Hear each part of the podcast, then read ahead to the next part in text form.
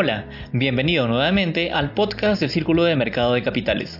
Mi nombre es Jonathan Medina y te informaré acerca de los hechos más relevantes de estas dos últimas semanas acontecidos en los principales mercados financieros. Estas noticias las podrás encontrar con mayor detalle en la decimosexta edición del volumen 5 del Boletín Brújula Financiera.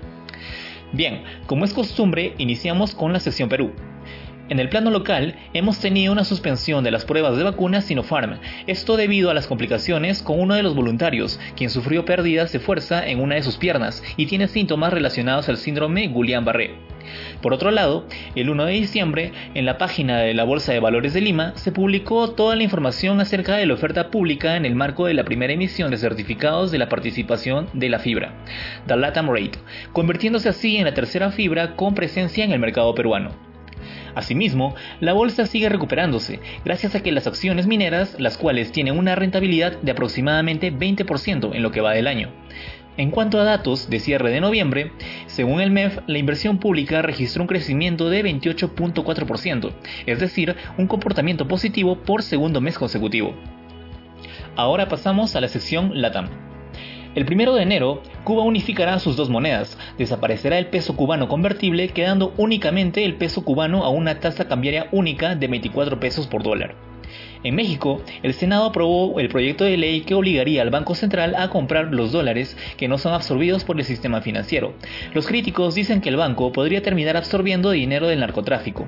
Pasando a Bolivia, el gobierno anuló una serie de compras económicas promulgadas por la expresidenta transitoria Janine Añez, al considerar que favorecían a grupos de poder y que no estaban bien fundamentadas. Y bueno, cerramos con Colombia, donde el ministro de Hacienda consideró fácil que la inflación retorne a la meta de 3% en el 2021, dado que el consumo interno se ha visto golpeado por la crisis económica. Ahora pasamos a la sección Estados Unidos. El viernes, la FDA emitió una autorización de emergencia para la vacuna Pfizer. De esta forma, Estados Unidos se convierte en el sexto país en exportar dicha vacuna. Por otro lado, los instrumentos de inversión ligados a los criterios ESG se han convertido en una nueva oportunidad para los inversionistas, quienes aguardan las nuevas medidas de Biden dirigidas a temas medioambientales. Facebook enfrenta una demanda por parte del gobierno estadounidense, cuyo proceso es liderado por la FTC, bajo la acusación de prácticas monopólicas, y podría solicitar la desinversión de activos, incluyendo Instagram y WhatsApp.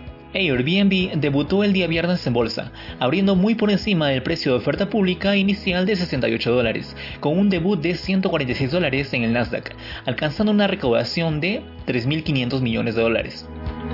Ahora continuamos con la sección Europa. En el occidente, tenemos que el laboratorio AstraZeneca y el Instituto Gamaleya se asociaron para lograr una vacuna con mayor eficiencia contra el COVID-19. Ambas partes muestran compromiso de una producción conjunta en caso se logre buenos resultados.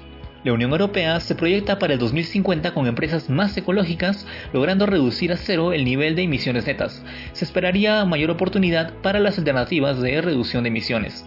Estamos a semanas de culminar el periodo de transición del Brexit y aún no se ha logrado un acuerdo comercial, por lo que se esperaría un final caótico. Los líderes de la Unión Europea logran levantar el veto impuesto por Hungría y Polonia al paquete financiero destinado a la recuperación de la economía europea tras el efecto del COVID-19. Ahora pasamos a la sección Asia.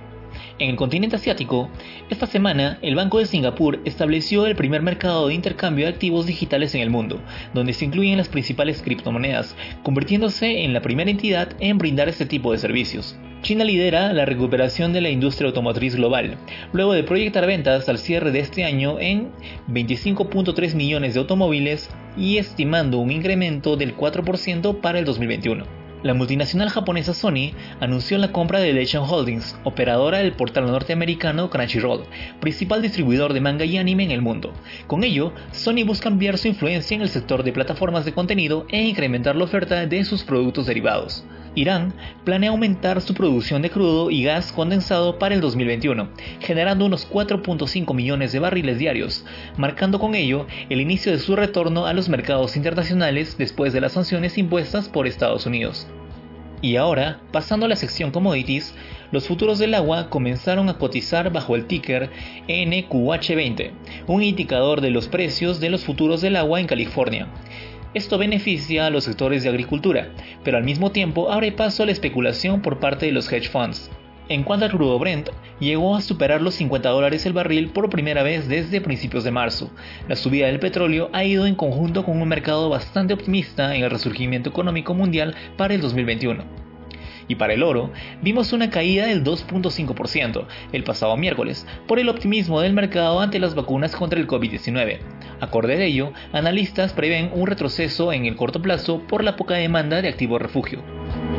En Cultura Financiera presentamos El final de la LIBOR se acerca. Desde el 31 de diciembre del 2021, la London Interbank Offer Rate será reemplazada por la Secured Overnight Financial Rate.